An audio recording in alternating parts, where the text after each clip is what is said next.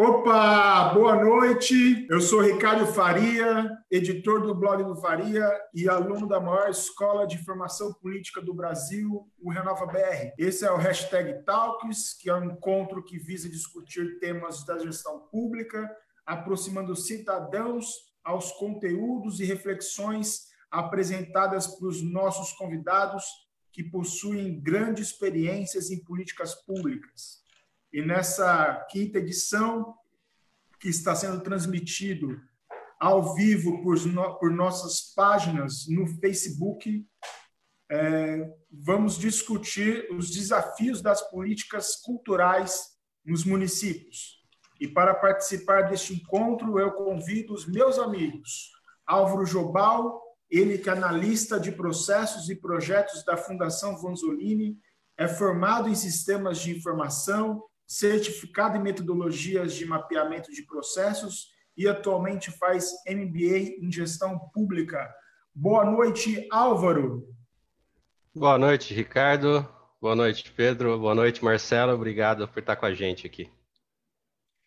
E também Pedro Neto, ele que é engenheiro civil, pós-graduando em tutoria em EAD, fundador da Neto Engenharia, atualmente participando de projetos em áreas de construção civil, Lautec, educação e futuras oportunidades de alavancagem.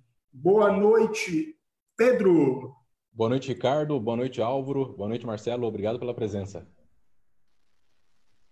E o nosso convidado dessa edição do Hashtag Talks é o meu amigo e penapolense Marcelo Manzatti ele é bacharel em Ciências Sociais pela USP e mestre em Antropologia pela PUC São Paulo e foi coordenador geral da Secretaria de Identidade e da Diversidade Cultural do Ministério da Cultura entre os governos Lula e Dilma e dirigiu a Secretaria Municipal de Cultura de Pirapora do Bom Jesus. Boa noite, Marcelo.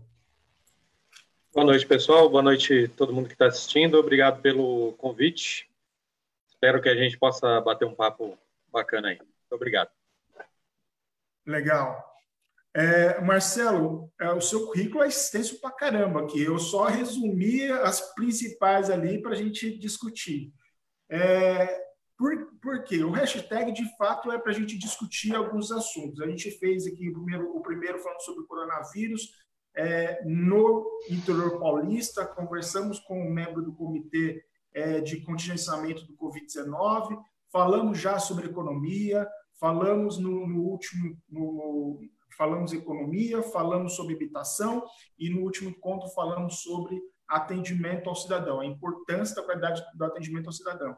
E agora a gente entra nas áreas das políticas públicas, né? E a gente gostaria muito de sugar as informações de que você, das suas experiências. É, a gente conversou até antes, você falou assim, olha, eu estou um pouco desatualizado, faz um tempinho que a gente que eu não é, estou ali na, na, na, luta diária, mas a gente quer a sua experiência enquanto gestor, enquanto um, um, um cara que foi coordenador de uma secretaria importante no Ministério da Cultura e também já foi secretário de Cultura de uma cidade.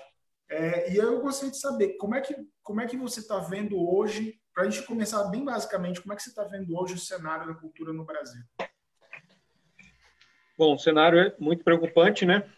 De modo geral, a gente está passando por uma época complicada para não só para a cultura, mas para qualquer forma de expressão, qualquer forma de pensamento livre, qualquer forma de crítica né, científica, educativa, qualquer tipo de abordagem que, que valorize a diversidade cultural, que valorize a diversidade de opiniões e, e o debate livre, né, o debate democrático. A gente está vendo uma época bastante ruim nesse sentido, então isso acaba impactando, é, de modo geral, todas as ações que, que, que, a gente costuma incluir no campo da cultura. Né? A gente acaba é, dando mais um olhar para a questão da arte, né? mas a cultura ela é um campo desde da administração do Gilberto Gil, que esse conceito se ampliou bastante. Gilberto Gil foi ministro do, do, governo primeiro, governo Lula, né, no Ministério da Cultura. É, Gilberto Gil fez uma revolução, praticamente, chamaria né, de uma grande revolução conceitual, e incluiu na, na, nas preocupações da política cultural uma série de setores, uma série de produções que a gente não costumava é, levar em consideração na hora de é, fazer os programas de formação das pessoas, de destinar recursos, de é, pensar no Brasil como uma potência mundial que é, né? É, inclusive como referência cultural importante. Então isso é, fez com que a gente abrisse uma série de portas que acredito que não deu tempo de consolidar. Né? Uma dessas portas, uma dessas discussões importantes foi justamente o campo da política pública. A cultura, qual seria né, uma, uma política pública ideal para o campo da cultura? Porque o Estado brasileiro é um Estado muito frágil, né? E a gente praticamente tem dois setores é, que tem, que a gente pode dizer que tem uma política pública estabelecida, que é o setor da educação e o setor da saúde. Né? Os dois setores que historicamente conseguiram né, se estabelecer, criar sistemas né, como o SUS na saúde, que agora a gente está vendo quão importante ele é, né, comparado com outros modelos que a gente assiste pelo mundo, né, na hora do, do enfrentamento dessa pandemia, como que a gente percebeu que o nosso SUS tão é, achincalhado, tão xingado, tão desprezado, ele, ele dá conta né, de um atendimento mínimo que é super importante para a população. Isso tudo porque existe, né, desde muito tempo, uma preocupação de se criar um sistema, que a gente chama de Sistema Único de Saúde, para esse setor tão estratégico da vida, da, da vida, né? Não é nem da vida, da vida. Né? E a educação é a mesma coisa, né? A, a rede gigantesca né, de educação, vai desde a creche até a universidade, ela está presente em todos os municípios, ela tem milhares e milhares de equipamentos, centenas de milhares de pessoas, de trabalhadores, tem recursos orçamentários garantidos pela Constituição, os prefeitos, os governadores são obrigados a, a investir uma fatia significativa né, dos orçamentos municipais, estaduais, federais, nesses dois setores. As outras áreas todas, obviamente, também têm desenhos né, de política pública, no transporte, na habitação, vários setores, mas o setor da cultura eu diria que deve ter sido um dos últimos a entrar nessa briga, vamos dizer assim, e a se estabelecer né, como um setor cultural. E a gente tentou, é, durante alguns anos, esboçar o que seria um sistema de cultura, né, um sistema nacional de cultura. E quando a gente estava começando a alçar o voo desse sistema, começando a implantar e a capilarizar melhor esse sistema, a gente sofreu o golpe de 2016 todas essas iniciativas foram praticamente abortadas, né? E a gente está vivendo agora a desconstrução disso, é, desconstrução do Ministério da Cultura, por exemplo, que já nem é ministério mais, né? Acho que a gente deve estar de 2016 para cá deve estar já quase 10 ministros foram nomeados, né? Ministros, secretários, que até o status de ministério, né, foi perdido. O ministério esteve associado ao Ministério da Cidadania, agora parece estar no turismo, né? Então ele fica sendo jogado de lá para cá e, e, ele perdeu aquela importância estratégica que tinha dentro da malha do governo federal, né? Que era uma malha que acabava dando um padrão, vamos dizer assim, dando uma linha para que estados e municípios acabassem seguindo, né? Muitos programas nasceram, né, no governo federal como o programa dos pontos de cultura e eles acabaram sendo incorporados como política pública nos demais níveis da federação. Né? Então, para construir essa política, a gente teve alguns esforços gigantes né, que foram feitos. Foram feitas três conferências nacionais de cultura, né, 2005, 2010, 2013.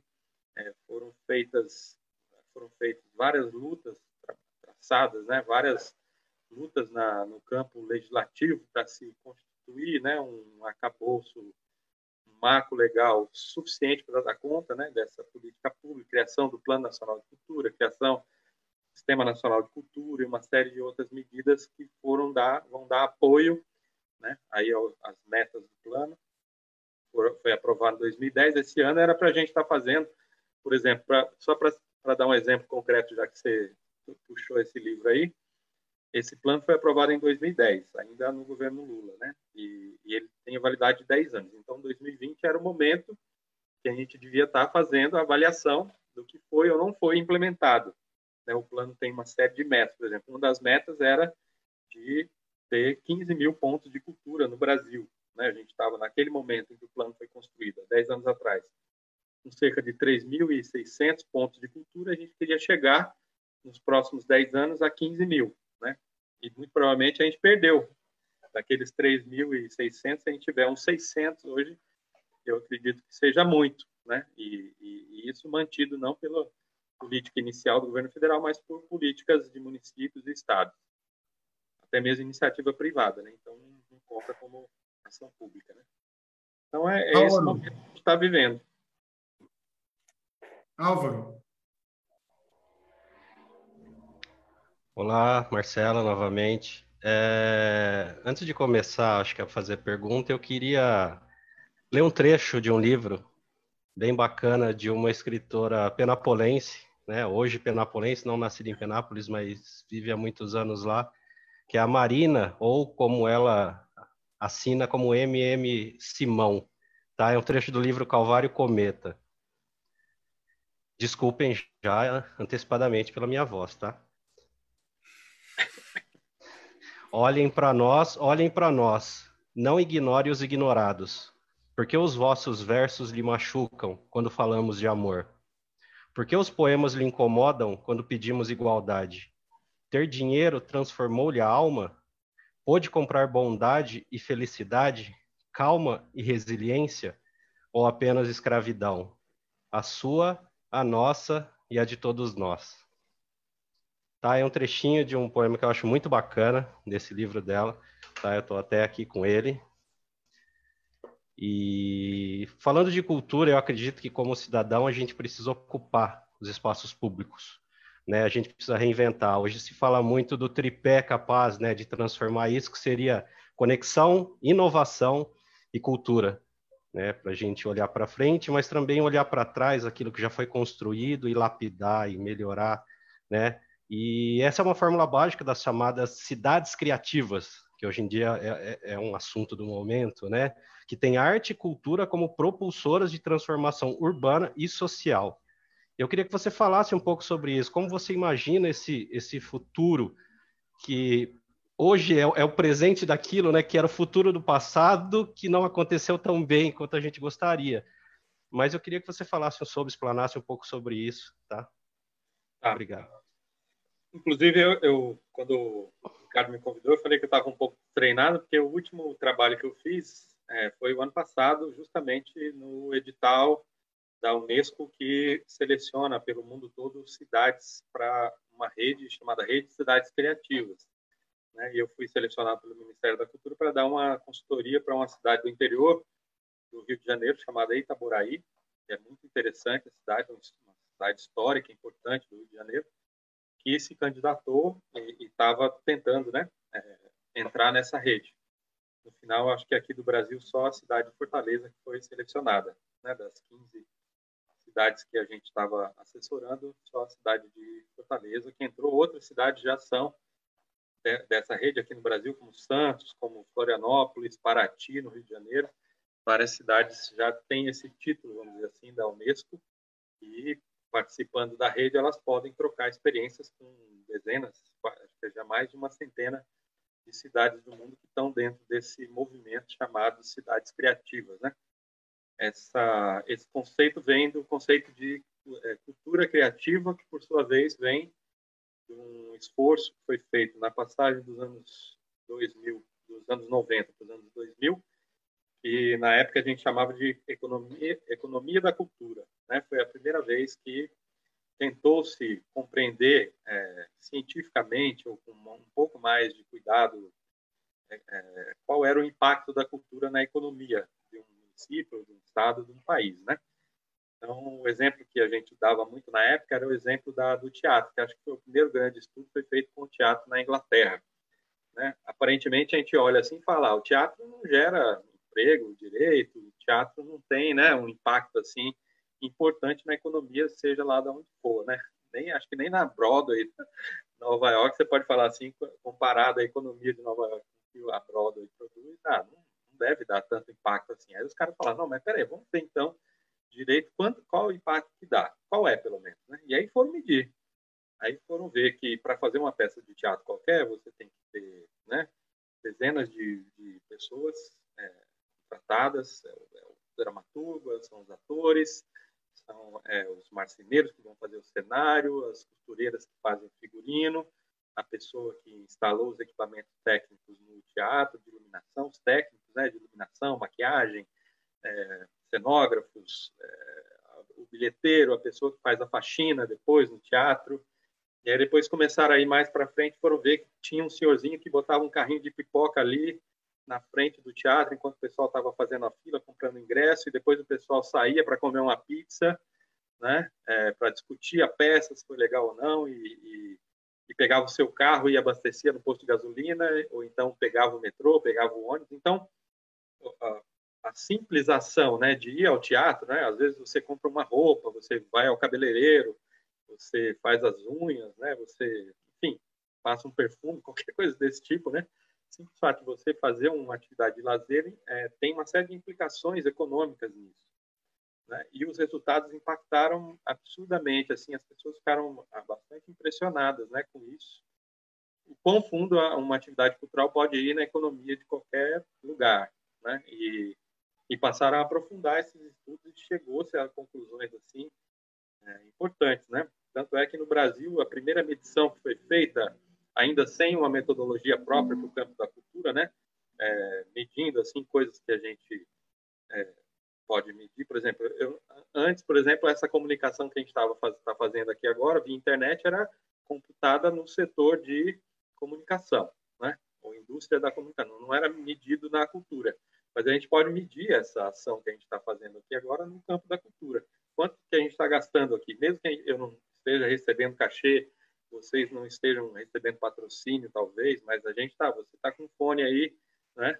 De ouvido que você gastou alguns reais. Gente, todos nós estamos usando computadores, né? Tem uma série, tem a, a, a empresa que, que fornece a conexão para a internet. Pra, se você fazer a conta disso, você vai ver que o impacto é muito grande, né? E que a atividade cultural ela é muito interessante porque primeiro que ela emprega muita gente, é, a, os estudos dizem que ela emprega até mais setores que são consagrados assim na economia, como o setor da construção civil, né? Quando tá, a crise está estourando, o que, que, a gente faz? Ah, vamos, vamos construir, vamos contratar a gente. Aí contrata lá o funcionário pedreiro, servente pedreiro e tal.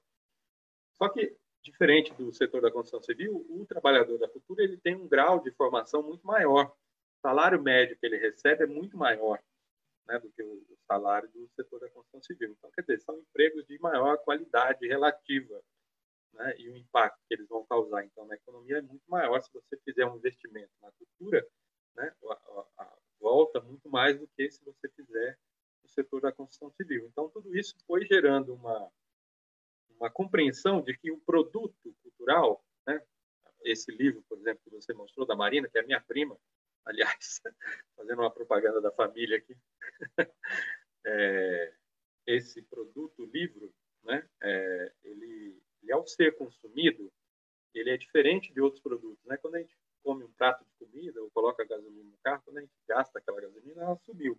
Ou ela se transformou em gás, ela se transformou em outras coisas. Quando eu leio um livro desse, quer dizer, quando eu consumo esse livro, aquele, aquela coisa não se acaba, ela, pelo contrário, ela gera outras coisas. Então, é um consumo gerador. Né? E eu, aquele livro fica na minha cabeça a vida toda. Muito, muitas vezes ele impacta e eu, eu transformo a minha vida inteira e passo a me comportar diferente diante de algumas questões que o livro trabalha, né? por conta de ter lido ele, de ter consumido. Então, quer dizer, eu não sei até onde que vai isso, né? eu não consigo medir objetivamente o impacto que tem. Então, eu posso dizer que esse livro custa 15, 25, 35 reais, né, numa livraria qualquer, mas o, o, valor agregado que ele causa, de, em termos de criatividade, para a minha vida, é, é, é, difícil de calcular. Né? Mas eu sei que é muito grande o impacto. Né? Então, daí vem o conceito de economia criativa, né? de, de, de a capacidade que alguns produtos têm de impactar no modo como as pessoas vivem, como elas se relacionam e como elas passam a criar e trabalhar a partir disso. Né? Então, é, pensou-se né, que a, a, as soluções antigas que a gente dava para os problemas das cidades, como, como nesse conceito de cidade criativa, elas não davam mais conta, elas não estavam mais é, resolvendo os problemas de lixo, de meio ambiente, de, de é, mobilidade urbana, de poluição, enfim. E a gente devia buscar soluções diferentes. E, e essas soluções, às vezes, não estavam no engenheiro, no estava no artista, estava no poeta, estava no, no, cientista, na pessoa que tá, tem essa criatividade de forma nata é, na sua, pelo próprio exercício da sua profissão. Não sei se eu te respondi, mas um pouco do que eu sei do que é esse conceito de cidade criativa, né? Maravilha. só, só, ah, pode, só, pode ir, vai, só um comentário rapidinho, Marcelo. É, duas observações só. Eu não sabia da, da, da, familiaridade com a Marina. Eu a conheci na rede social, por rede social mesmo, e me interessei pela publicação. E outra coisa, eu sou profissional da área de exatas, né? Eu trabalho com processos, né? Processos gerenciais. Mas isso que você está falando, né, estudando um pouco sobre cultura, a importância da área de, uma, da, da, de humanidades, né, de humanas, de cientistas sociais, para se medir, né? Porque se você for falar em exatas, você é fácil você criar métricas, indicadores, dados, mas é importante da área de humanas para poder analisar o, o, o, cenário social, né, e também e transformar isso em dado também, em medir. Tá? É só um comentário. Claro. Pedro. É, boa noite, Marcelo, novamente. Assim como o Álvaro também, eu faço parte da, da área da, da exatas, então acho muito importante esse conhecimento, principalmente da cultura e do aprendizado do ser humano, né, para a valorização da vida. E eu particularmente não tenho como não me sensibilizar com todas essas ondas de manifestações e todas essas coisas que estão acontecendo atualmente. E eu gostaria de saber, na sua opinião, como mestre em antropologia, o impacto da cultura na formação do cidadão. É, é, é automático, né? Uhum. Por exemplo, a gente está conversando agora. Se a gente está conversando e trocando ideias, tem uma ideia dentro da sua cabeça que você passa para mim, eu passo a minha para você. Como que a gente faz isso? A gente faz através da língua. A língua é uma expressão da cultura, entendeu? Então, muitas vezes a gente pensava assim, ah, cultura é aquela cerejinha do bolo, né? né, aquela, aquele enfeite, aquele algo mais, aquele toque final que a gente dá quando a gente quer fazer alguma coisa importante. Eu diria que é o contrário, a, a cultura é a própria massa do bolo, entendeu? É a própria, né, a, dá liga na massa é a cultura, né? E é só a partir da cultura que a gente pode dizer que a gente é um, um homo sapiens, vamos dizer assim, né? Que a gente vive, que a gente pensa, que a gente se relaciona. Então, portanto, o impacto dela na sociedade é gigantesco. Né? Se eu, é, eu participei, de, eu especializei né, ao longo desse trabalho na cultura com culturas populares e tradicionais. Sempre trabalhei com comunidades indígenas, comunidades quilombolas, grupos de, de reis, de congada, de é, expressões que são tradicionalmente é, produzidas por, por, pessoas que vivem em grupos é, socialmente fragilizados, que têm uma vulnerabilidade social grande, que estão nas periferias, estão na zona rural, que tem dificuldade, por exemplo, de acesso à internet, coisas desse tipo, né? Pessoas mais pobres do ponto de vista material, né? Do ponto de vista cultural, nunca, né? Porque a, a riqueza cultural é gigantesca, mas a pobreza material, às vezes, os, os, os coloca em situações de risco até para suas vidas, para a qualidade da vida que eles têm. Mas é muito difícil você ir numa comunidade qualquer que tem uma expressão cultural, seja ela qual for, um maracatu, um reisado, um brincadeira de carnaval, um, um terreiro de umbanda, uma, uma igreja, qualquer, qualquer coisa que seja uma expressão né, de, de, cultura, em que aquelas pessoas juntas ali não estão melhorando as suas vidas. Né? Quase sempre, se a pessoa está agregada num movimento desse, ela está automaticamente fazendo um trabalho de cidadania, né? porque ela está aprendendo a conviver, se relacionar, ouvir o outro, às vezes abrir mão de uma, de uma opinião sua em nome de uma opinião de outra pessoa que pode ser melhor para aquele para a resolução daquele problema. Então ela ela aguarda, vamos aguardar agora, né? Por exemplo, agora a gente está vivendo um problema na pandemia que é um problema basicamente é um problema de cultura. Apesar da pandemia ser um problema de saúde, a gente está fracassando no enfrentamento da pandemia porque culturalmente, socialmente a gente não não consegue se organizar, entendeu? A gente não consegue respeitar uma regra mínima que é, por exemplo, usar máscara. Né? Eu olho aqui para fora, aqui do lado aqui tem uma janela, eu olho para fora, vejo o pessoal passando e para lá e para cá, e a maioria não usa máscara, mesmo com a, mesmo com a lei obrigando, mesmo com a conscientização. Então, isso é uma convenção social, né? E eu, ao abrir mão de usar máscara, eu não estou abrindo mão só da minha saúde, eu estou atacando a saúde da outra pessoa. Se eu não tenho condições de entender isso, que é um acordo mínimo, né? Não estamos falando de, de grandes filosofias, não estamos falando de, de ideias complexas, estamos falando de uma ideia simples, entendeu? Então, isso tudo, a cultura é, é ajuda né, a, a resolver esses problemas. Então, num lugar em que você tem mais atividade cultural, que as pessoas trocam mais através da expressão cultural, elas têm mais facilidade de, de ter uma ação cidadã mais, mais completa, mais interessante. Né? Não sei se eu respondi. Entendi. Claro, claro que respondeu. Quer falar alguma coisa, Pedro? É, pegando, aproveitando esse gancho também, é, eu gostaria de destacar, você destacasse, por gentileza, a importância também da gente respeitar é, a diversidade cultural, né? Principalmente aquela questão do respeito ao próximo e agregar valores com isso. Exatamente. Estamos vendo uma guerra, né? Está tá tendo uma guerra, por exemplo. O problema de saúde causou um problema econômico.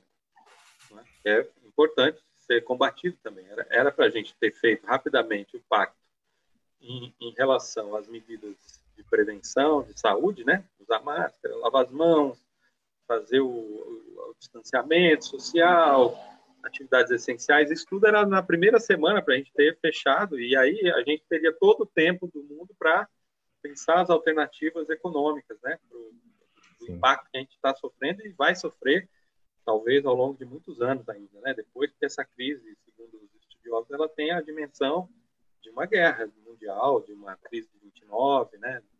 Ela vai ter impactos econômicos, vai ter muito desemprego, muito problema. Então era para a gente estar tá já há muito tempo debatendo. A gente está ainda pedindo, pelo amor de Deus, para as pessoas usarem máscaras. Respeitarem, né, a vida. Né? Exatamente. Então, a, a, esses acordos que a gente pode fazer é, ficam complicados, né? Porque a gente não, não consegue se comunicar direito, a gente não consegue respeitar o outro, né? Quando o cara, o empresário vem e coloca, olha, eu tô com um problema aqui, então, claro, é um problema sério, mas tem gente, por exemplo, a esquerda que critica os empresários que estão sofrendo um prejuízo. O pessoal da direita critica o pessoal da esquerda que vê, né, na questão do isolamento, do distanciamento, uma medida estratégica, inclusive, que, né, se a gente tivesse ficado quieto em casa um pouco mais de tempo, talvez a questão econômica fosse menos afetada, né? Sim mas a gente não conseguiu fazer esse pacto, a gente não consegue conversar mais. Tem uma, uma, quase que uma impossibilidade hoje no Brasil de, da, da diversidade de opinião ser respeitada. Parece que a gente vira um inimigo automaticamente um do outro, entendeu? E esse comportamento já a gente já vinha observando nas redes sociais. As redes sociais parece que geraram um tipo de, de comportamento anti-diversidade, né? Porque eu só só tenho ali no meu né, na, na, minha lista de amigos, pessoas que são iguaizinhas a mim.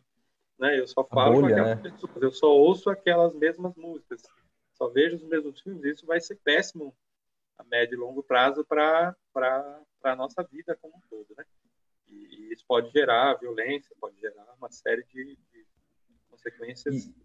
que já estão acontecendo, né? acontecendo agora nos Estados Unidos, mas aqui também é cotidiana a violência. Né? E isso sempre vem atrelado, por exemplo, que a só a minha opinião importa, a da outra pessoa não, não, não tem relevância. E se você não acreditar nisso, você não tem que dar opinião. É sempre assim, né? Exatamente. Parece que às vezes a gente está ouvindo outra pessoa dizer, né? Mas a gente realmente não está ouvindo. A gente está só esperando a hora de eu falar. Então, assim, se eu não tiver essa capacidade de ouvir o que você está me perguntando, entendeu? Tentar responder precisamente né, o que você está me perguntando, eu, eu não consigo fazer o diálogo né? Que aí você vai falar, eu, eu não vou absorver nada do que você falou, aí eu começo a falar, você também não ouve, e aí fica um diálogo de surdos, né? Então a cultura não pode prescindir da, dessa capacidade de, da diferença, porque a gente não, não é igual em nada, a diferença é a regra, né? Quando a gente entra num acordo é muito raro, assim, né?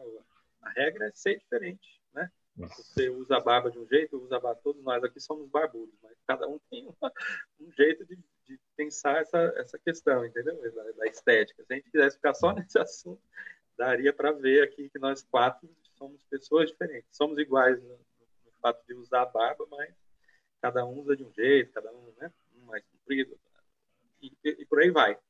Né? Então, essa, essa, essa diferença que a gente tem uns em relação aos outros, na verdade, deveria servir para me alimentar. Olha que bom, eu tenho mais três tipos de barba para olhar e falar, pô, que legal, podia usar igual ele está usando. Mas não, eu fico olhando e falo, puta cara feio, entendeu?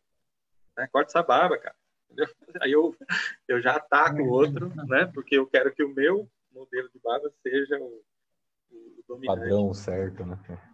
Verdade. Ô, ô Marcelo, é, para a gente entrar um pouquinho na questão da política cultural, da política pública, é, a gente, eu só gostaria de fazer, tentar ajudar aqui, fazer um histórico que eu, que eu gostaria que você me ajudasse.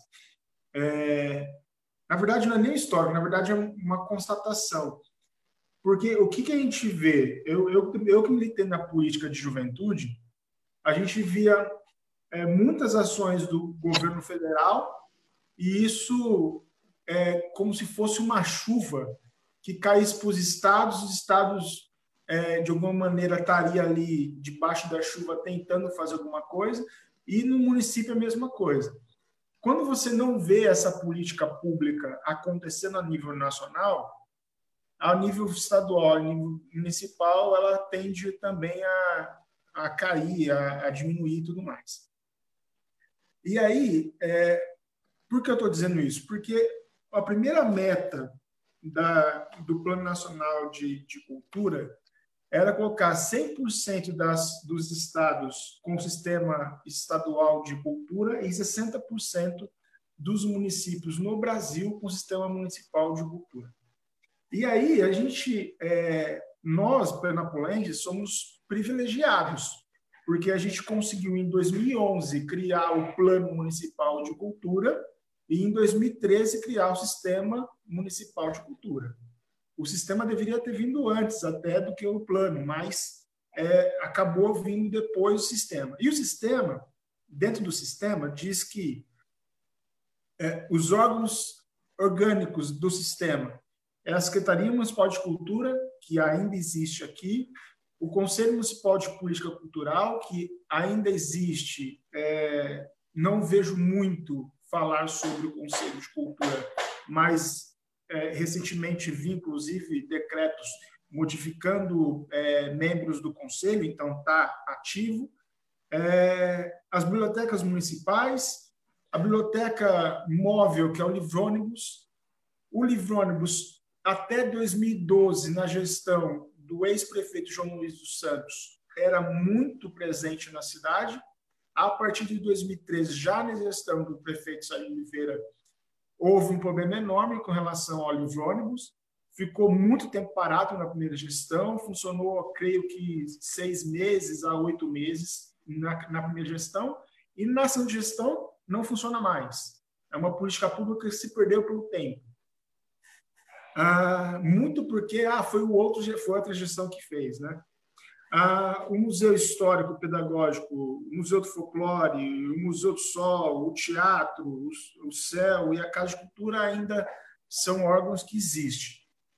E aí, dos instrumentos, é, o que me chama a atenção, o Plano Municipal de Cultura está aqui, a, o Fórum Municipal de Cultura ou as conferências faz muito tempo que não tem uma conferência de cultura. Para ser muito sincero, a minha memória não sei se vai ajudar, mas foi, foi em 2012, no último ano do, da gestão do, do ex-prefeito João Luiz.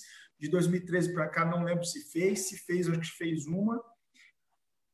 O Fundo Municipal de Cultura, que em tese deveria ser é, gerido pela Secretaria em consonância com o Conselho, é gerido 100% pela, pela secretaria, então não tem a mão ali do conselho.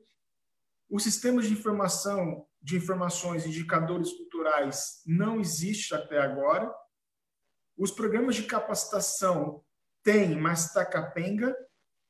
É, e o sistema municipal de financiamento da cultura. E aí esse sistema municipal de financiamento da cultura é uma briga que nós, artistas, eu, eu, eu falo nós porque eu já fui artista é, muito tempo e hoje não mais, não estou atuando tão é, à frente assim, mas a minha esposa é atriz profissional. É, a gente briga muito pelo sistema municipal de financiamento da cultura. Esse também é uma briga, inclusive, do atual vereador, né, que está cobrindo a vereadora Esther Lucas Casella. E aí, na lei que cria o sistema municipal, cria, fala da seguinte maneira, que é apresentado, que o, o sistema será apresentado pelo poder público no prazo máximo de seis meses após a publicação dessa lei.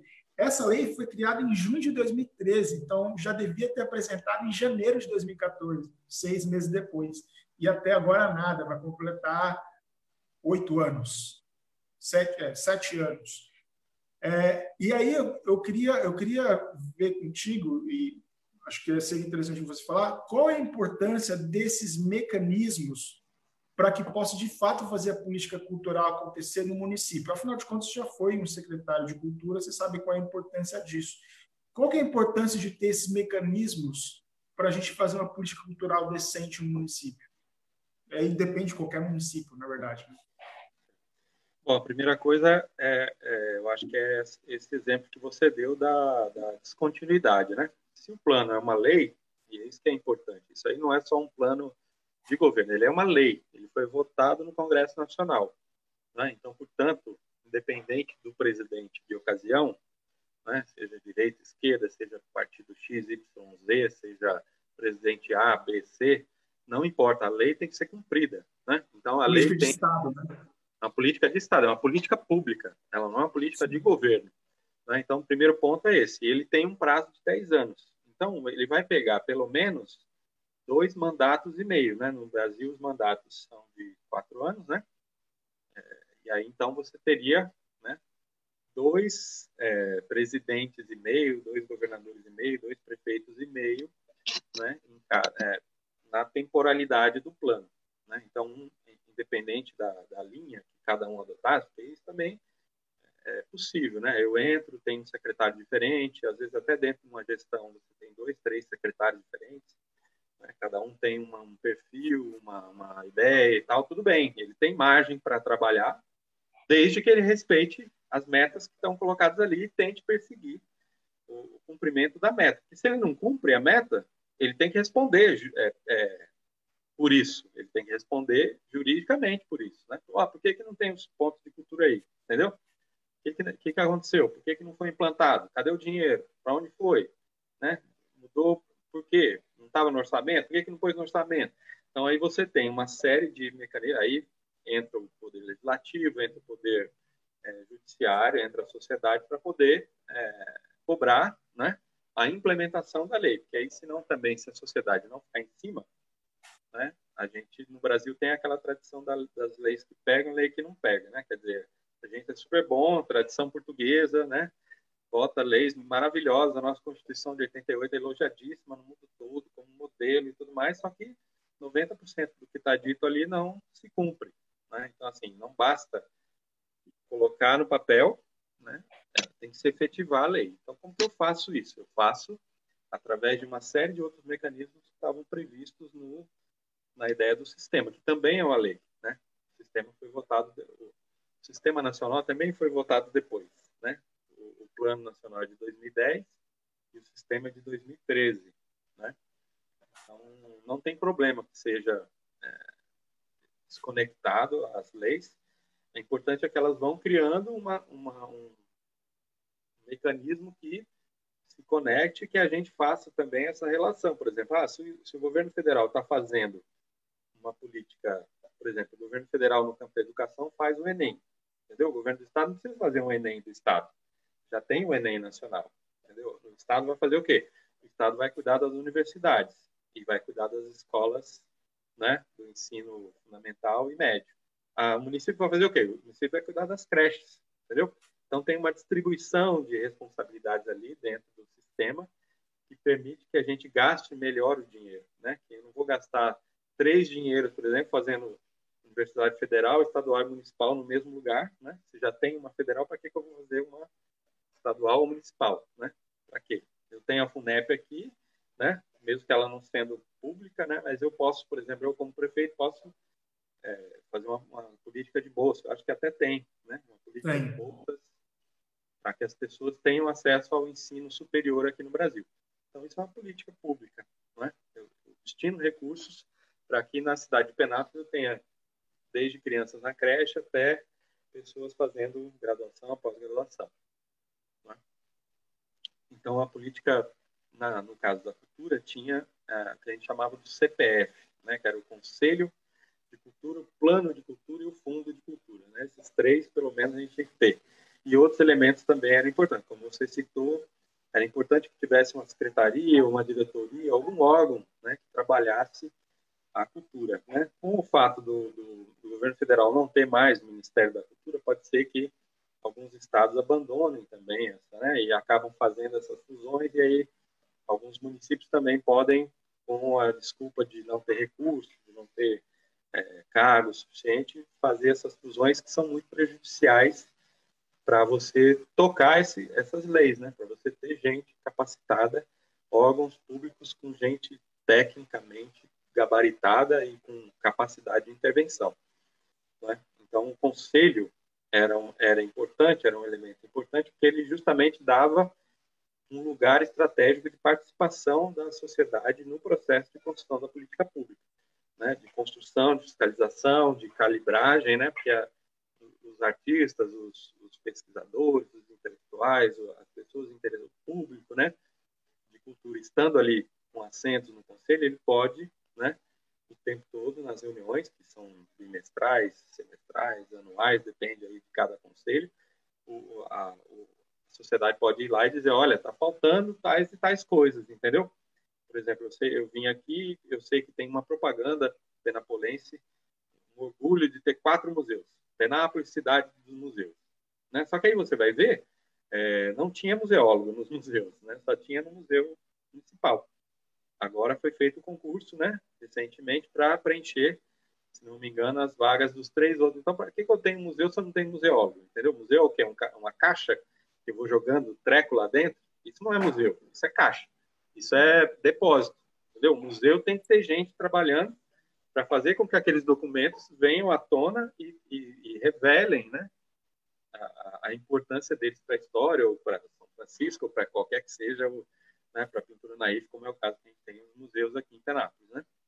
Museu de folclore e tal. Então, eu preciso ter gente ali fazendo exposição, fazendo curadoria, fazendo monitoria na hora de receber as escolas. Eu preciso ter gente nos museus para que eles funcionem. Não adianta só eu fazer uma propaganda enorme se eu não tenho uma política para aquele lugar, entendeu? Se eu não tenho é, cuidado com aquilo. E a gente está cheio de museu pegando fogo no Brasil, em São Paulo mesmo. Né? O Museu da Língua Portuguesa pegou fogo. É, é Memorial da América Latina pegou fogo, o Museu do Ipiranga pegou fogo, e, e né, tudo pegou no fogo, às vezes porque não tem um cara para fazer a, a, manutenção do ar-condicionado. O Museu Nacional pegou fogo, não sei se vocês sabem, no Museu Nacional tinha uma opção de coisa, de documentos relativos à história de Penápolis, da, da, da coleção do Kurt Niemandiu, um dos maiores antropólogos que, que já trabalharam aqui no Brasil, ele pesquisou os Guarani aqui na nossa região, né, fez um mapa da, da, presença indígena aqui na nossa região toda, que aqui a gente conhece pouquíssimo, né, da história da presença indígena aqui na, na nossa região. Só fala quando alguém se digna falar disso, fala só dos caingangue, assim, de passagem, né, como se fosse um amontoado de uma bugrada que tinha aí, uns bichos selvagens que, né, que botava medo nos, nos pioneiros, né? Só que, na verdade, eram os pioneiros que botavam medo neles, entendeu? E eles foram mortos, foram expulsos, foram confinados espécie de campo de concentração, que era ali em Promissão, que depois virou essa terra indígena que está ali em Braúna agora, né? Mas o, o, primeiro modelo era como se fosse um campo de concentração, cara. Bota esses caras todos ali, vamos pegando no laço aí e vamos juntando eles ali. Não interessa se a família se, se dá bem com a outra, se o clã que está juntando com esse é, é, é, amigo ou inimigo, eu vou juntar tudo, porque é tudo índio. Para mim é tudo uma coisa só. Então foi feita assim a política, entendeu? O conselho, então, como elemento estruturante do sistema, ele, ele tem esse valor. Né? E as conferências é a ampliação do conselho, a ampliação da escuta da sociedade. Porque se no conselho eu estou ouvindo ali sempre 10, 20, 30 pessoas, numa conferência eu tenho uma capacidade de ouvir mais gente, né? Eu ouço a sociedade toda, todo mundo que é cidadão, que quiser ir lá falar, mesmo que não toque nada, que não escreva nada, que não, não tenha habilidades artísticas, ele é né, consumidor de cultura. Todo mundo aí assina Netflix, então todo mundo né, vai ao cinema do shopping às vezes.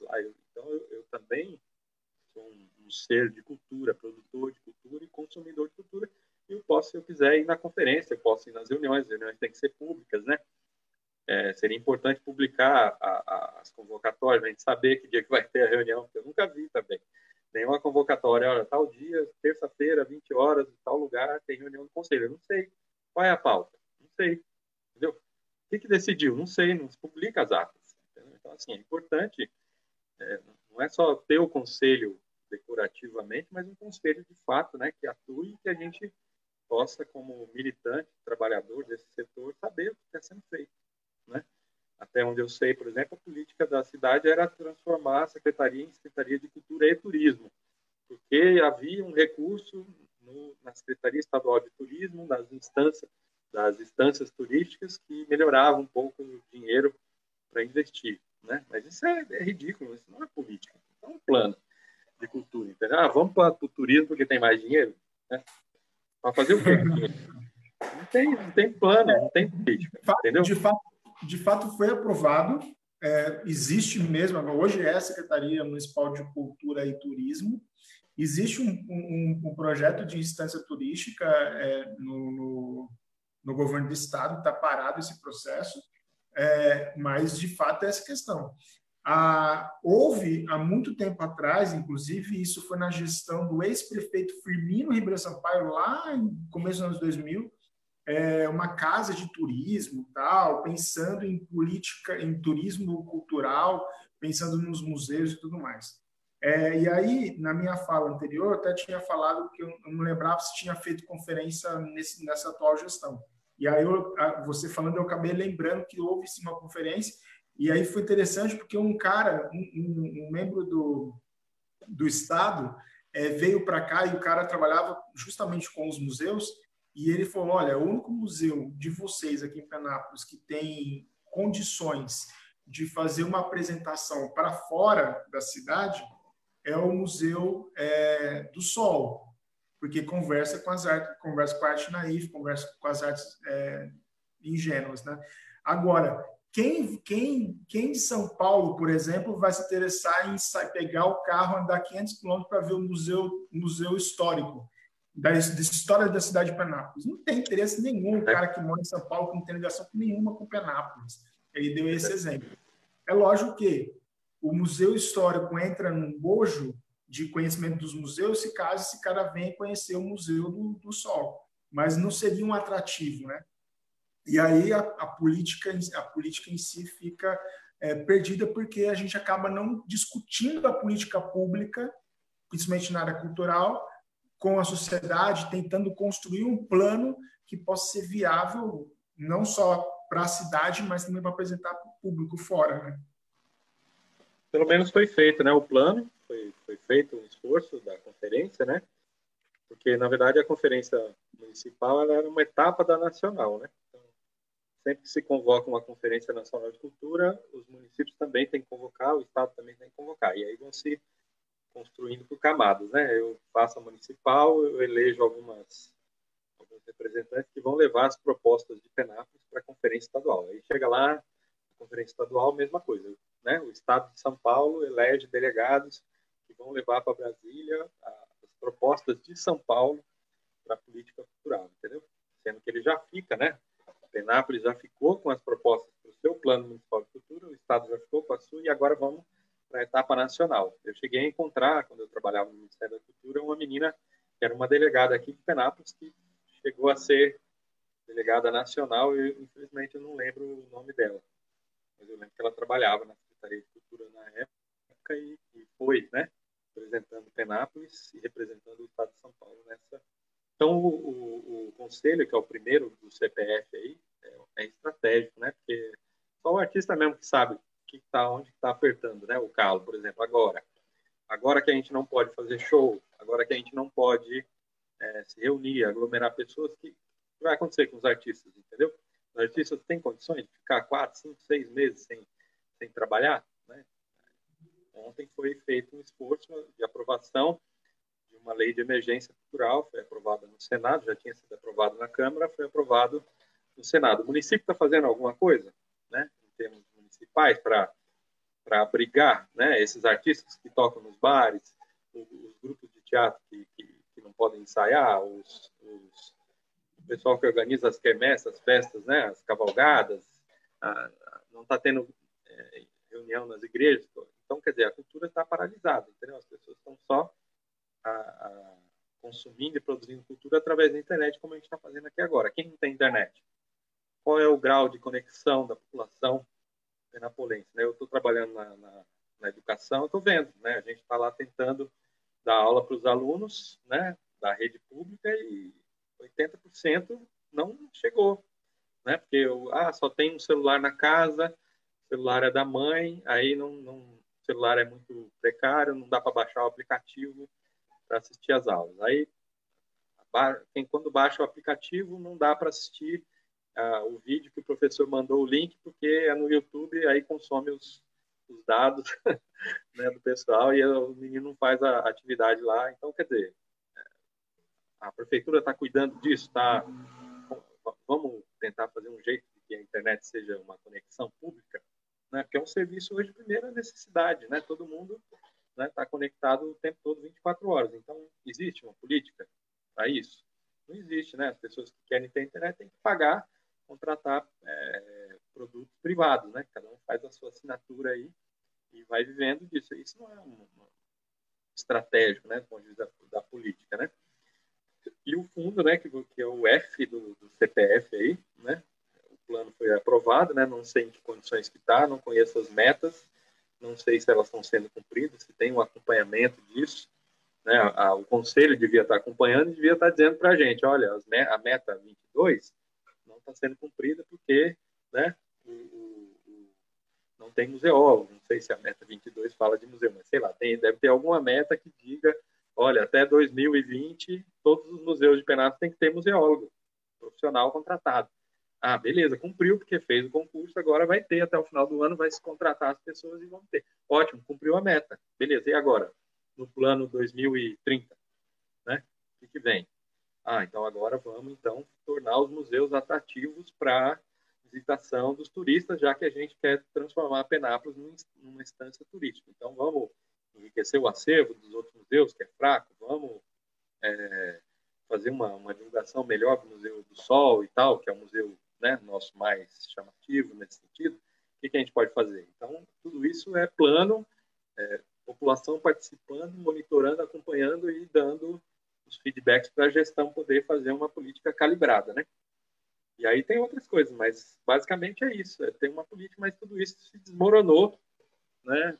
2016 para cá, né? E a gente só está agora assim na, na, defesa, jogando na defesa, né? Tentando montar uma retranca para não perder muito, já perdemos o Ministério da Cultura, é, a última ministra, secretária da Cultura, que era a Regina Duarte, foi demitida há há duas semanas, só que ela não foi exonerada ainda. Então, consta lá, ela está lá no cargo, ainda recebendo salário, mas o Ministério está lá acéfalo, entendeu? Não tem ninguém dizendo, olha, tem que fazer isso, tem que fazer aquilo, né? Aí eu vejo um cara lá da Fundação Palmares, que é uma instituição do Ministério da Cultura, dizendo que Zumbi era, era um escroto escravista, entendeu?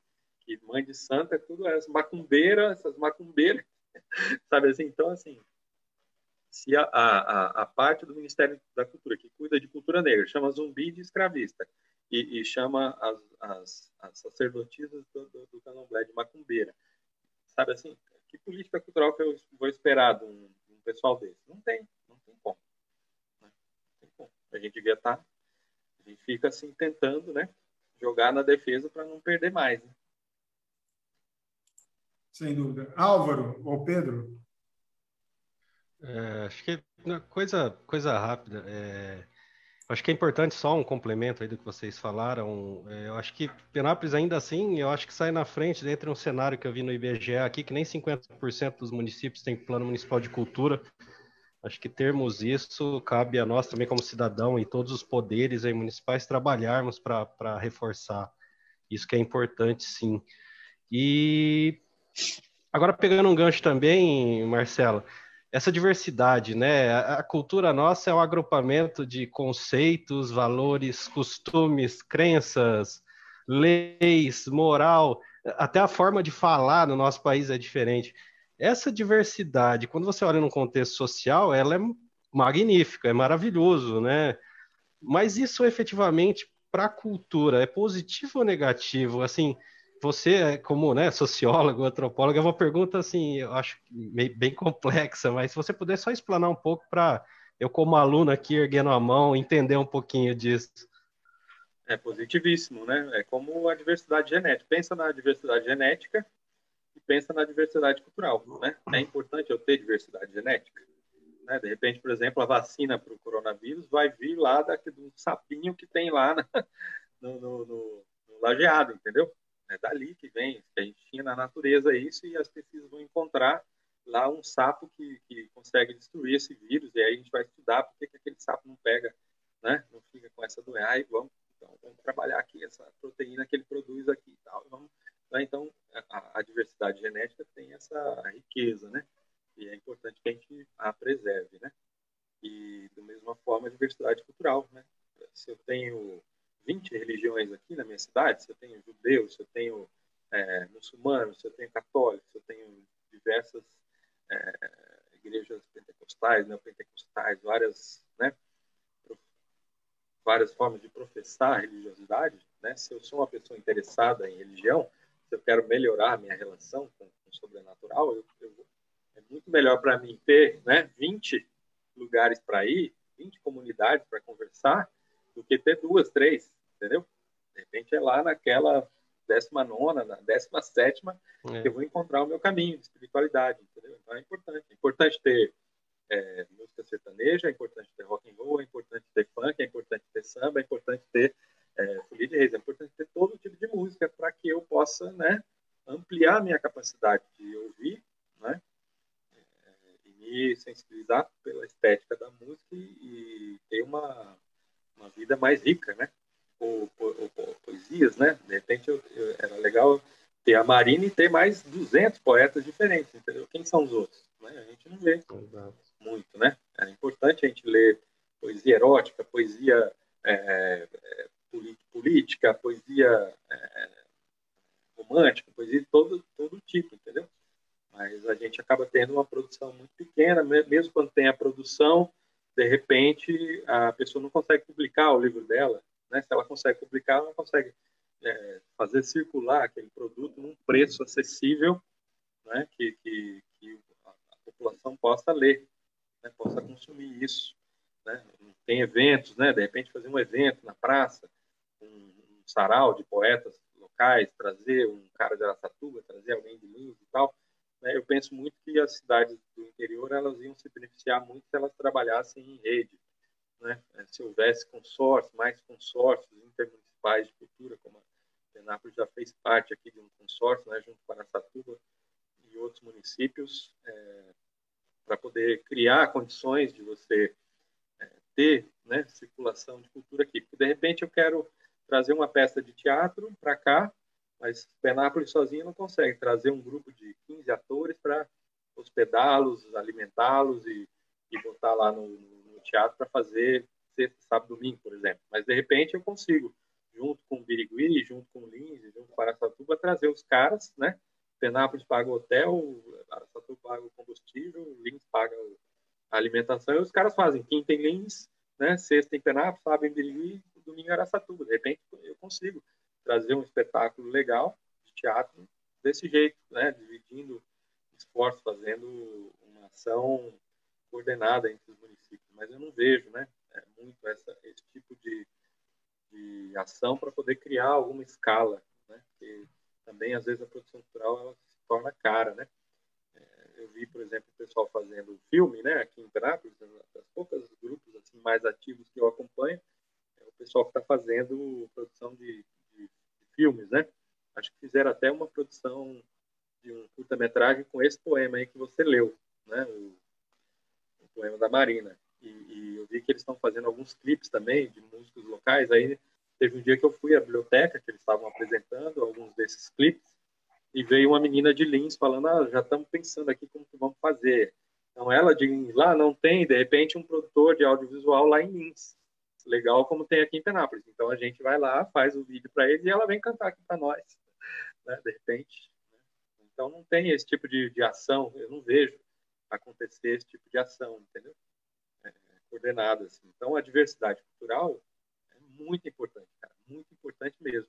Né? O Brasil é considerado um país mega diverso. Né? A gente tem hoje, né, sobraram cerca de 300 povos indígenas. Eu dei exemplo de indígena aqui, né? A gente foi um, um dos lugares em que praticamente exterminou a sua a presença indígena aqui no município, né? Temos aqui ainda em, Braúna, aqui vizinhos, Caingangue os Terena, né, que estão morando ali. Mais adiante, perto de Bauru, ali em Havaí, tem os Guarani. Se você entrar para Mato Grosso do Sul, você vai ter uma diversidade maior. Mas é muito pouco diante do que a gente tinha. Então, aqui foi uma região que trabalhou para diminuir essa diversidade de povos indígenas. Então, foi, o governo pagava para que eles fossem expulsos ou fossem mortos mesmo. Né? O governo pagava os bugreiros para acabar com esses caras, entendeu? E mesmo com essa ação violenta do Estado durante muito tempo, a gente conseguiu que o Brasil ainda tivesse cerca de 300 povos indígenas é, falantes de, de, de mais de, de, de 100 línguas diferentes. Olha só, um país que, além da língua portuguesa, tem mais cento e tantas outras línguas. Olha a riqueza. Né? É, eu, tenho, eu trabalhei com ciganos. A gente tem sete línguas ciganas aqui no Brasil, né? faladas no Brasil. A gente tem aqui no norte de Santa Catarina, sul do Paraná, a presença dos, do, do, da língua do que é um dialeto falado, que era falado pelos meus ancestrais lá da Itália, na região de Veneza, lá da Itália, da onde veio o meu pessoal o meu pessoal que se estabeleceu aqui em Penápolis não sabe falar esse dialeto, mas ali, né, no norte de Santa Catarina, tem algumas comunidades que falam essa língua. Essa língua não é falada nem na Europa mais, mas ela é falada aqui no Brasil, entendeu? Ela é um dialeto italiano. E ela foi registrada como patrimônio da cultura imaterial brasileira, uma política bonita que tem patrimônio, que é a política de patrimônio imaterial. A gente tem também pomeranos, né, que são poloneses que vieram de uma região que era entre a, a Alemanha e a Rússia, a Alemanha a União Soviética, e, e, tem comunidades no Espírito Santo, Santa Catarina e outros lugares do Brasil que falam a língua pomerana, e lá na Europa não se fala mais. Então, olha a riqueza, só para pegar o exemplo da linguística, né? Da, da, das línguas faladas no Brasil. O que está sendo feito para proteger essas línguas? Nada. Entendeu? A gente fala inglês, a gente fala live, a gente né, está tá empobrecendo a língua portuguesa em, em, nome de uma língua que é estrangeira, é importante a gente conhecer também, mas eu não preciso, eu não preciso falar live se a gente tem ao vivo, entendeu?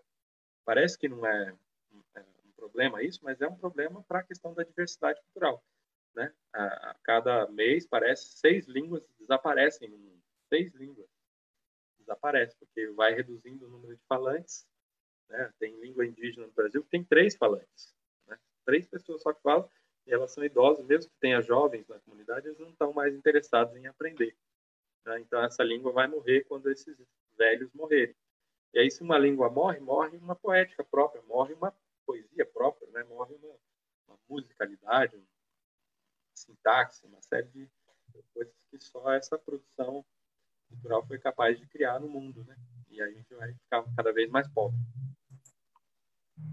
É isso. Pessoal, só antes de passar para o Pedro, eu quero agradecer a Maria Rosa, a Meire, a Fátima Carvalho, a Cleusa Hidalgo, a Vandressa Carina, a Ione, a Zilda Teodoro. Conhece o Álvaro Jabal, a Zilda Teodoro? Tá, tá, tá sem áudio aí. Eu acho que é a minha mãe. o Rony Summer e a Adriana Obeg estão participando aqui, mandando um boa noite. Ô Pedro, fica à vontade, meu irmão. Ah, eu quero, quero reforçar também essa verdadeira aula sobre, sobre cultura que está sendo hoje e, essa, e a importância do que está acontecendo hoje, que é a propagação da cultura utilizando meios digitais, né? E fazendo um gancho a tudo isso que o Ricardo falou também de essas pessoas que estão curtindo, compartilhando, É, eu queria ler um comentário que foi feito aqui na minha página do Eric Ruas, sobre comentário do Eric Ruas. Quais as possibilidades que temos de difundir a cultura, mas sem a presença do público? Estou buscando fazer um cinema drive-in em uma universidade, mas não sei se a prefeitura vai, vai me autorizar. Cara, sem público não tem como fazer cultura. cultura não pode prescindir do público, né? É uma, um pressuposto, né? Eu acho que o que ele está fazendo é, é, acho que ele está perguntando, na verdade, como que a gente contorna esse problema que a gente está vivendo agora, né? Do distanciamento, né? Distanciamento social obrigatório, como que a gente mantém a produção cultural, a interação com as pessoas. E no caso dos cinemas, essa medida aí foi uma medida que foi pensada e está sendo implementada em alguns lugares, né? Brasília mesmo foi o último município que eu morei. Eu estou falando algumas coisas aqui de Penápolis, mas estou falando muito de Abelhudo, porque eu fiquei 30 anos fora, voltei há pouco menos de dois anos. Então ainda estou tomando contato com as pessoas, conhecendo, né? Tentando me enturmar para saber o que está rolando. Mas recentemente foi feito aqui em Penápolis. Recentemente foi feito aqui em Penápolis no shopping. Um drive-in? Drive-in. Ah, entendi. É, foi uma saída que o pessoal de cinema é, pensou e para implantar, eu não sei quais são as condições técnicas para isso, né? Não sou da área de cinema e não sei também em termos de circulação na cidade, de, de, de, quais seriam os alvarás que teriam que ser tirados. Provavelmente cada município trabalha isso de uma forma diferente. Eu não sei de que município ele está falando, mas eu recomendaria que ele fosse até esses lugares que, estão fazendo essa experiência e tentasse ver com os produtores de lá com, com quais as soluções que eles deram para que se possa efetivar essa iniciativa, que seria muito boa, né? Costume antigo, até os anos 60, se não me engano, 50, 60, era muito popular esse tipo de cinema.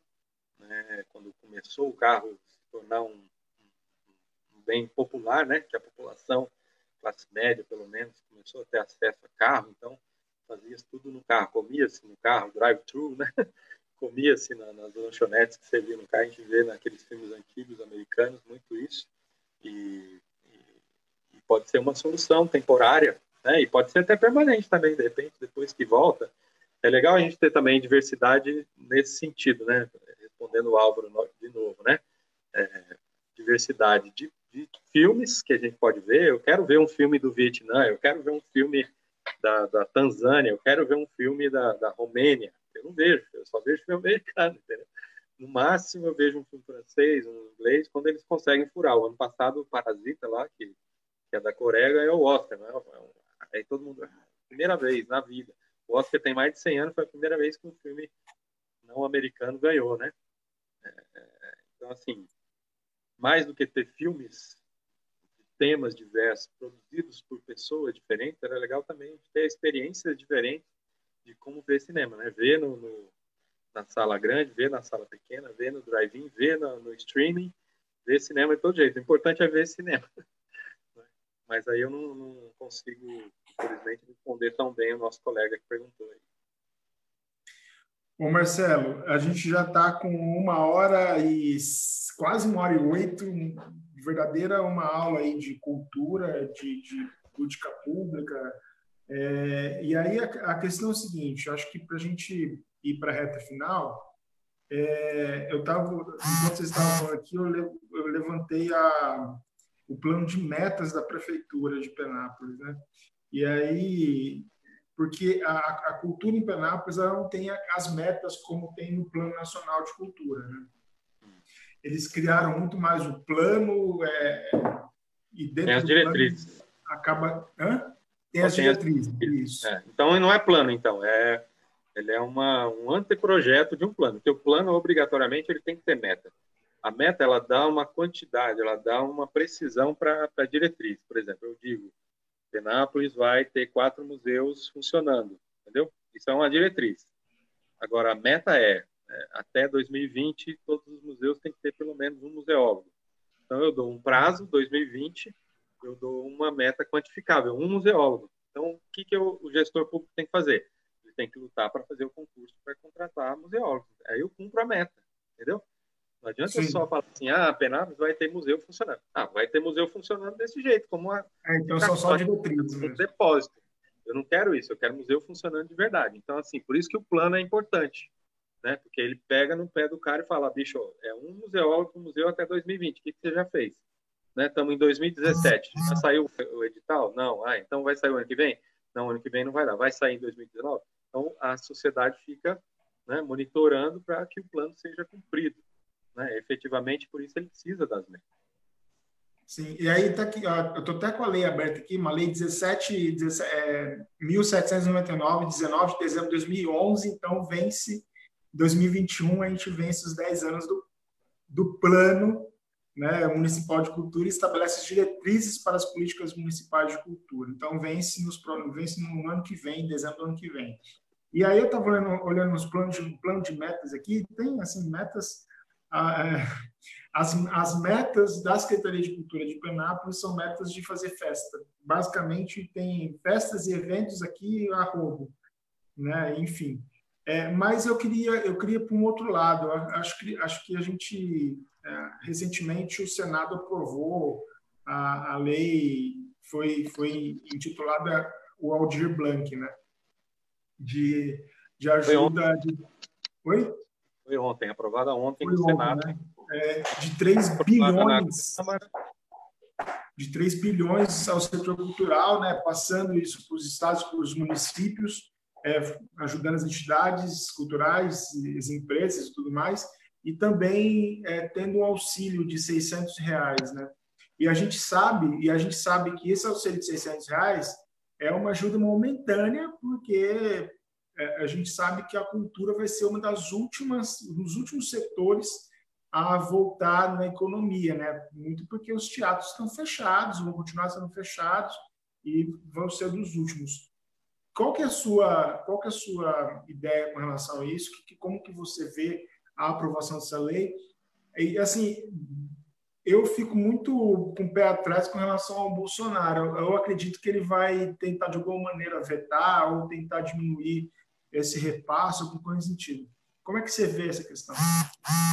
É, porque tem... A, as pessoas são muito ignorantes, né, sobre o, como funciona a, a, a, política pública, né? Eu vejo muitas vezes assim, ah, aprovado, o Congresso aprovou tal lei. Aí todo mundo, sério, fala, aí eu vou ver a notícia, não é o Congresso, foi a Câmara dos... Uma comissão da Câmara aprovou em primeira instância, entendeu? Qualquer lei para ser aprovada e, e valer, né, ela tem que ser publicada no Diário Oficial. Para ela chegar a ser publicada no Diário Oficial, ela passa por um ritual que é gigantesco, assim, entendeu? Então, primeiro, exemplo, essa lei, primeiro, ela deve ter sido discutida na Comissão de Cultura da Câmara dos Deputados, se foi um deputado que propôs. Se foi um senador, começa a discutir na Comissão de Cultura do Senado. A comissão é um grupo menor de deputados ou senadores, dependendo da casa que ela está sendo discutida, porque ela é uma proposição do campo da cultura. Então, ela passa pela pela cultura e ela vai para uma segunda comissão onde esse tema é aparentado, né? Vamos dizer a comissão de economia, economia de direitos econômicos, sei lá, porque é, tá, é uma lei emergencial para suprir nesse momento a carência material dos artigos. Então, vai para a segunda comissão, discute lá, vota, faz emenda, tudo mais, tem prazo, tal, e aí depois vai para uma terceira e última comissão que se chama Comissão de Constituição e Justiça, para saber se a lei não está ferindo né, a lei máxima, que é a Constituição. Tá? Então, passadas essas três etapas, ela vai para o plenário da, da, Câmara, entendeu? Aí ela vota na. Se ela tiver muita modificação, na hora da votação, os deputados podem vetar, né, pode colocar emenda e tal. Se mudar muito, ela volta de novo para as comissões, entendeu? Mas se ela for aprovada, ela vai para o Senado e ela faz o mesmo caminho. Só que no Senado é invertida. Ela vai para a Comissão de Constituição e Justiça, Comissão de Direito Econômico e Comissão de Cultura. E aí ela vai para o plenário do Senado. Se ela for modificada lá, ela tem que voltar para a Câmara, entendeu? As pessoas não conhecem esse, esse rito. E no final, finalmente da coisa, né, o presidente tem poder de veto. Né? Ele pode vetar parte da, da, da, lei ou ele pode vetar ela totalmente. Então, por exemplo, o Bolsonaro pode pegar essa lei, que foi aprovada lá no Senado como 600 reais, ele pode falar, não, não vamos dar 600, não, vamos dar 300, vamos dar 200, vamos dar 100, vamos dar 500. Ele pode vetar um trecho, né? Ou ele pode vetar tudo, não vai dar nada. Então, como o Bolsonaro é o vetor maior dessa perseguição à cultura, à ciência, à educação no Brasil, eu não me espantaria, né, se ele fizesse isso, se ele vetasse a lei. É, obviamente que tem um custo isso, porque se ele veta, é, mesmo ele vetando, a lei volta para o Congresso, o Congresso pode derrubar o veto do presidente. Para isso, ele tem que ter um, um quórum maior, né? Se, se for aprovado 50% mais um, para derrubar o veto, se não me engano, são 70%, 75% dos deputados têm que votar. E aí, se os deputados derrubarem Isso o veto... Isso é o Congresso Nacional, né? Deputados e senadores. É, aí o, o, presidente tem que, obrigatoriamente, cumprir a lei, independente se é do gosto dele ou não, entendeu? Aqui em São Paulo, a, a, a nossa lei estadual foi assim, né? Tinha um movimento cultural, queria fazer uma lei nos moldes da lei de fomento ao teatro municipal lá de São Paulo. Era a lei de fomento à cultura né, de São Paulo. Né? E aí, é, na época, o secretário tentou vetar de todo jeito, tentou parar o movimento, não conseguiu. O, o, a gente conseguiu passar tudo que, que, do jeito que a gente queria na Câmara, na Assembleia Legislativa. Na hora que foi para o governador, que era o Alckmin na época, sancionar, ele falou: não, do jeito que está, eu, eu, vou vetar. Né? Porque não tem dinheiro, pá, pá, pá, é aquela conversinha de sempre. Né? Aí a gente falou: se você vetar, a gente tem quórum para derrubar seu veto, vai ficar feio para você. Aí ele falou assim: então não, então vamos fazer uma, uma discussão diferente.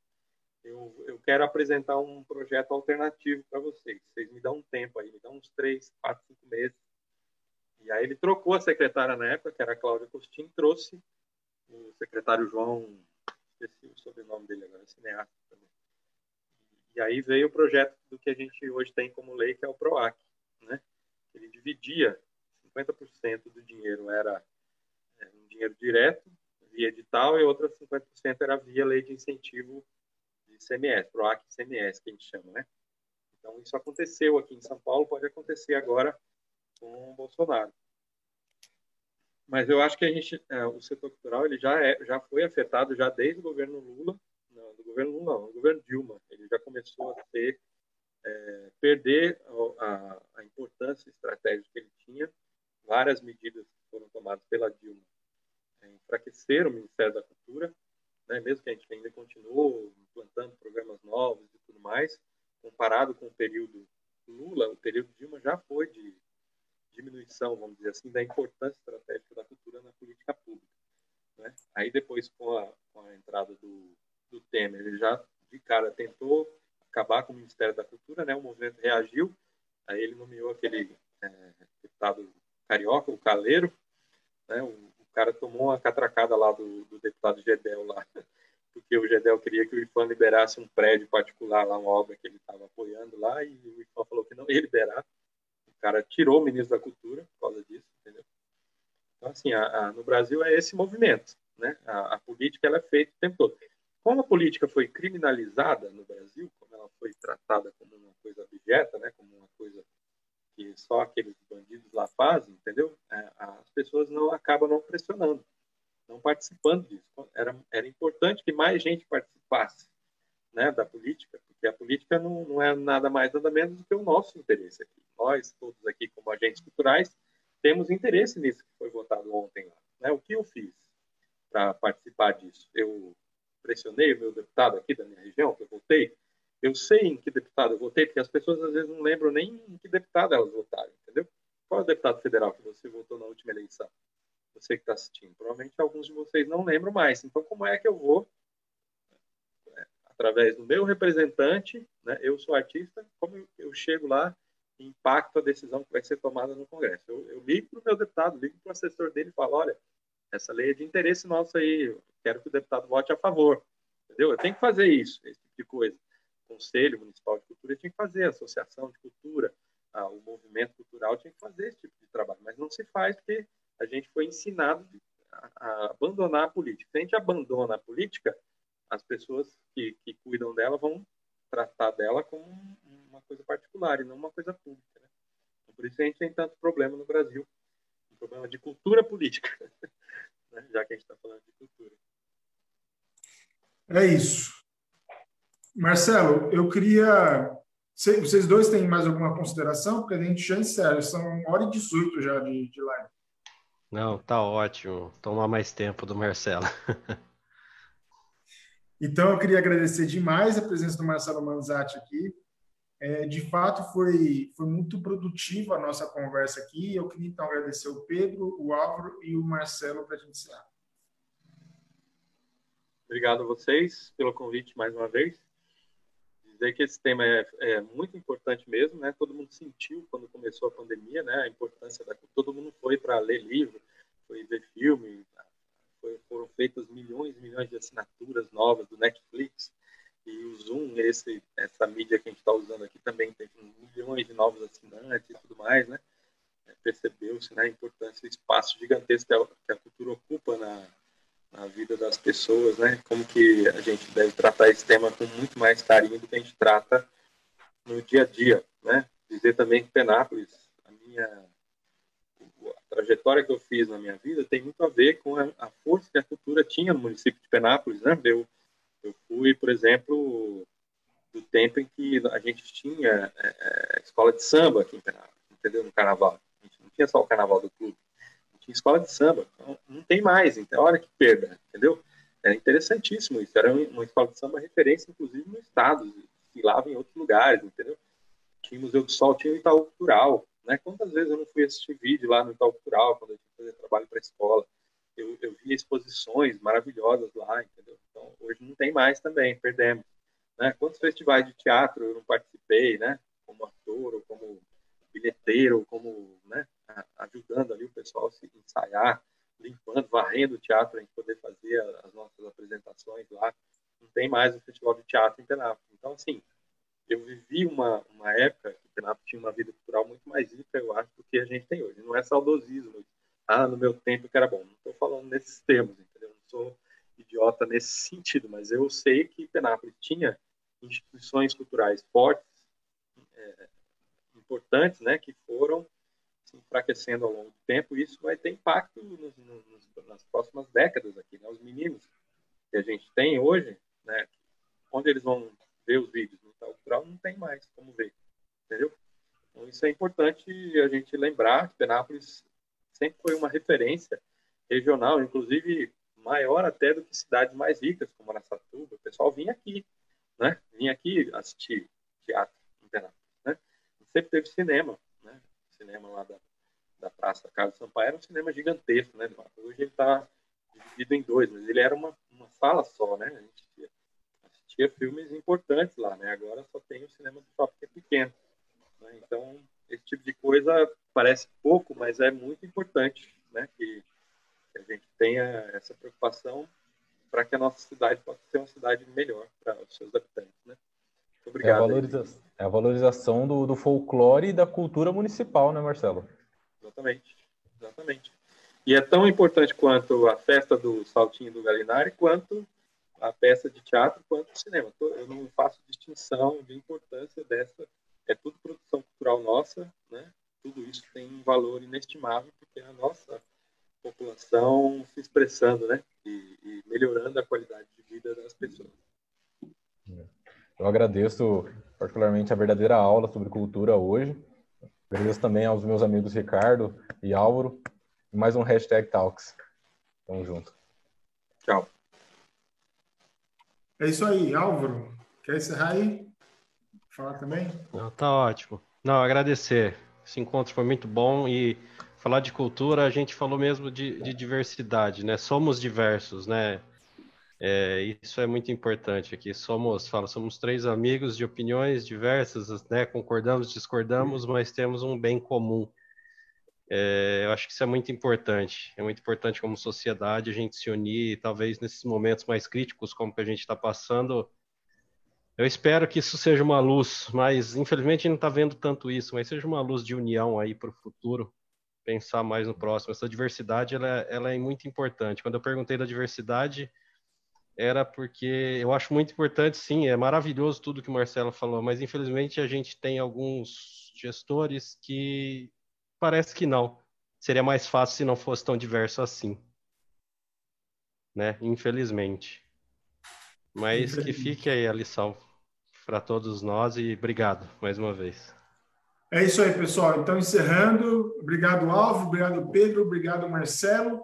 Lembrando que na próxima sexta-feira, também às 18 horas, nós teremos a presença do secretário municipal de Relações do Trabalho da cidade de Itanhaém, o é, secretário César Augusto de Souza Ferreira, ele também é advogado, vai estar aqui conversando com a gente sobre trabalho. Então, na próxima sexta-feira, é, seis horas da tarde, mais um hashtag. Até mais, gente. Tchau, tchau.